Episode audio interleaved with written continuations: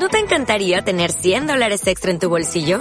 Haz que un experto bilingüe de TurboTax declare tus impuestos para el 31 de marzo y obtén 100 dólares de vuelta al instante. Porque no importa cuáles hayan sido tus logros del año pasado, TurboTax hace que cuenten. Obtén 100 dólares de vuelta y tus impuestos con 100% de precisión. Solo con Intuit TurboTax. Debes declarar para el 31 de marzo. Crédito solo aplicable al costo de la presentación federal con TurboTax Full Service. Oferta sujeta a cambios o cancelación en cualquier momento.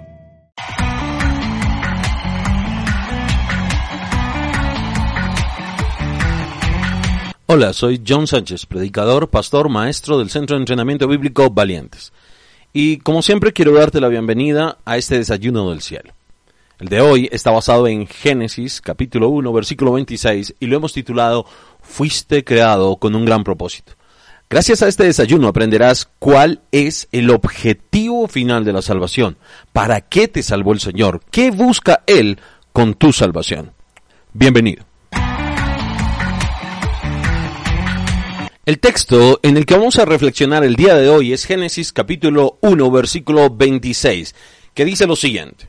Entonces dijo Dios, hagamos al hombre a nuestra imagen, conforme a nuestra semejanza, y señoree en los peces del mar, en las aves de los cielos, en las bestias, en toda la tierra, y en todo animal que se arrastra sobre la tierra. Génesis capítulo 1 versículo 26. Génesis capítulo 1, ya lo hemos dicho en devocionales anteriores, nos enseña sobre la salvación de Dios, sobre el plan restaurador, el plan reparador de Dios, sobre la forma en la que Dios salva al hombre, repara al hombre, la forma en la que repara todo en tu vida. Ya observamos dos asuntos sobre esta reparación, esta salvación divina. En primer lugar, aprendimos por qué necesitamos reparación. Porque tal como sucedió con la tierra en Génesis 1.2, el hombre, tú y yo, nos encontramos en un estado caído, caracterizado por una vida en desorden, vaciedad y oscuridad. En segundo lugar, aprendimos cómo somos reparados por Dios cuáles son los elementos que Él usa para repararnos. Y Dios usa tres elementos para traer salvación a nuestra vida. En primer lugar, siempre usa un hombre de testimonio, esa es la luz. En segundo lugar, usa su palabra. Él nos enseña, nos repara a través de la palabra. Y tercero, siempre está involucrada en la salvación la operación o el mover de su espíritu todo lo que Dios desea hacer, fortalecer o reparar en nosotros, en nuestra vida, lo hace mediante estos tres elementos. Sin estos tres elementos, Dios sencillamente no está operando. Pero nos resta un asunto final en cuanto a esta verdad de la salvación de Dios, de la restauración de Dios, que es el siguiente. Vamos a hablar hoy de él. En tercer lugar, vamos a hablar de el objetivo o la meta de la restauración. ¿Cuál es el objetivo? ¿Cuál es la meta de Dios en la salvación? ¿Qué es lo que Dios desea restaurar en ti? Y la respuesta a esta pregunta la encontramos en la escritura del día de hoy. Allí, en Génesis capítulo 1, versículo 26, descubrimos que Dios creó al hombre con dos grandes propósitos. Y ese es el propósito para el que fuiste creado. Dios creó al hombre para que lo expresara, para que lo mostrara. Y en segundo lugar, Dios creó al hombre para que lo representara. La salvación o la obra restauradora, reparadora de Dios tiene ese objetivo, tiene el objetivo de recuperar estos dos propósitos en tu vida, estos dos propósitos en el hombre. Dios te restaura para que lo muestres en tu vida. Dios te restaura para que lo, eh, para que lo representes. Vamos a entender cada uno de estos dos propósitos con mayor profundidad. En primer lugar, Dios desea salvarte o Dios te salvó para que lo expreses. Dice la escritura del día de hoy lo siguiente, entonces dijo Dios, hagamos al hombre a nuestra imagen, conforme a nuestra semejanza. Mira, Dios creó al hombre Dios te creó para que fueras su imagen. Piensa por un momento en el propósito de una imagen. ¿Para qué sirve una imagen? ¿Cuál es el propósito eh, final de una imagen? Bueno, es sencillo. Una imagen sirve para expresar. Una imagen sirve para explicar. Una imagen sirve para dar a conocer algo. Una imagen sirve para mostrar algo que de otra manera no sería posible ver. Y es verdad que hay varias formas de expresar, de explicar, de dar a conocer nuestras ideas, de dar a conocer nuestros pensamientos, nuestros sentimientos, nuestros planes. Una de ellas son las palabras, pero una muchísimo mejor son las imágenes. Por eso decimos que una imagen vale más que mil palabras, porque la imagen es una expresión muchísimo más poderosa que las mismas palabras que sirven también para expresar, para explicar, para mostrar algo, para dar a conocer nuestras ideas, para dar a conocer cualquier cosa. Considerando esto, podemos entender que el hecho de que tú y yo, el hecho de que el hombre, hombre y mujer fueron creados a imagen de Dios, significa que hemos sido creados para expresar a Dios. Escucha, ese es nuestro propósito. Hemos sido creados para mostrar a Dios, para explicar a Dios, para expresar a Dios, para dar a conocer a Dios con nuestra vida. Tú y yo hemos sido creados para mostrar a los demás quién es Dios. Pero tenlo muy claro no con nuestras palabras principalmente, sino como una imagen, es decir, mostrándolo con nuestras obras, con nuestras actitudes, con nuestros comportamientos, incluye nuestras palabras, pero especialmente con nuestra vida, con nuestro diario vivir, con nuestras reacciones, con todo lo que somos a diario.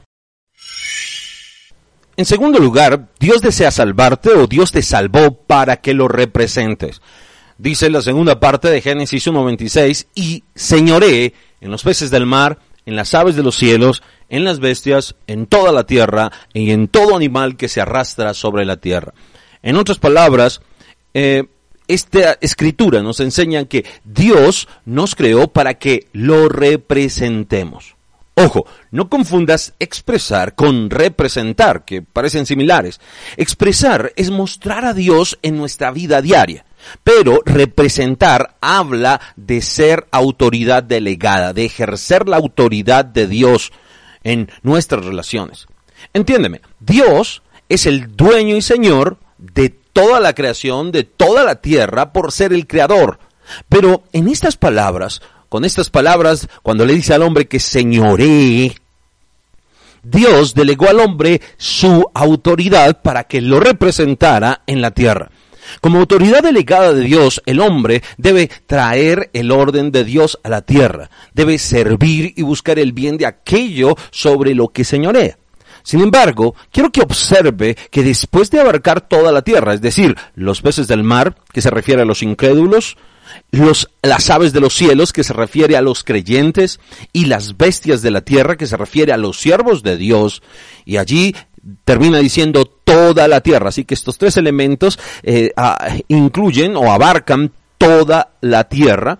Se menciona Después de esto, todo animal que se arrastra sobre la tierra es un agregado, lo que significa que el hombre fue creado para destruir las obras del diablo, porque el diablo es el animal que se arrastra sobre la tierra. Ahora, esto nos lleva a una conclusión, algo determinante.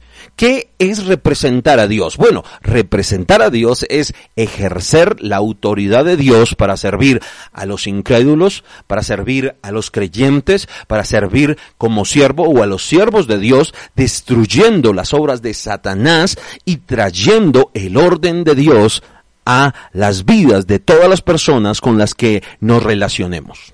Eso es representar a Dios.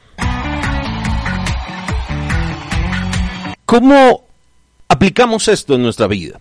Bueno, es necesario que te observes hoy en el espejo de la palabra. ¿Y qué significa reflejarse hoy en el espejo de la palabra en cuanto a Génesis 1.26? Bueno, significa hacerse dos preguntas, realizar dos exámenes por la palabra y permitiendo que el Espíritu escudriñe nuestro corazón. En primer lugar, ¿muestras a Dios en tu vida? ¿La gente ve en tus palabras, en tus obras, en tus comportamientos, en tus actitudes, en tus reacciones a Dios? ¿Ve en ese comportamiento diario la gente el carácter de Dios? ¿La gente ve en ti diariamente el amor de Dios, el gozo de Dios, la paz de Dios, la paciencia de Cristo, la ternura de Cristo, la bondad, la fidelidad de Cristo, el dominio, la templanza, la mansedumbre de Cristo? En segundo lugar, ¿representas a Dios en tus relaciones? ¿Te relacionas con las personas para servirles? ¿Para hacerles bien? ayudándoles a destruir la obra de Satanás en sus vidas y traer el orden de Dios a sus hogares, a sus vidas, a sus trabajos, eh, a sus finanzas, a, todo lo que abarca su vida? Si la respuesta sincera a estas dos preguntas es no, Bueno, esa es la gran prueba de que necesitas la salvación de Dios o de que no has alcanzado el gran propósito por el que Dios te salvó, porque el sentido de la vida y el sentido de la salvación no es acumular riquezas y tener bienes materiales y ser bendecido económicamente y, en tu sanidad por Dios. No, ese es sencillamente el pensamiento del mundo para engañarte y se ha introducido aún en la iglesia porque vemos solamente creyentes que buscan su propia bendición como si la bendición fuera algo egoísta. No, el propósito de ser hombre y el propósito por el cual Dios te salvó es para que expreses y representes a Dios en tu vida. ¿Estás cumpliendo tu propósito? Nos vemos en un próximo desayuno del cielo.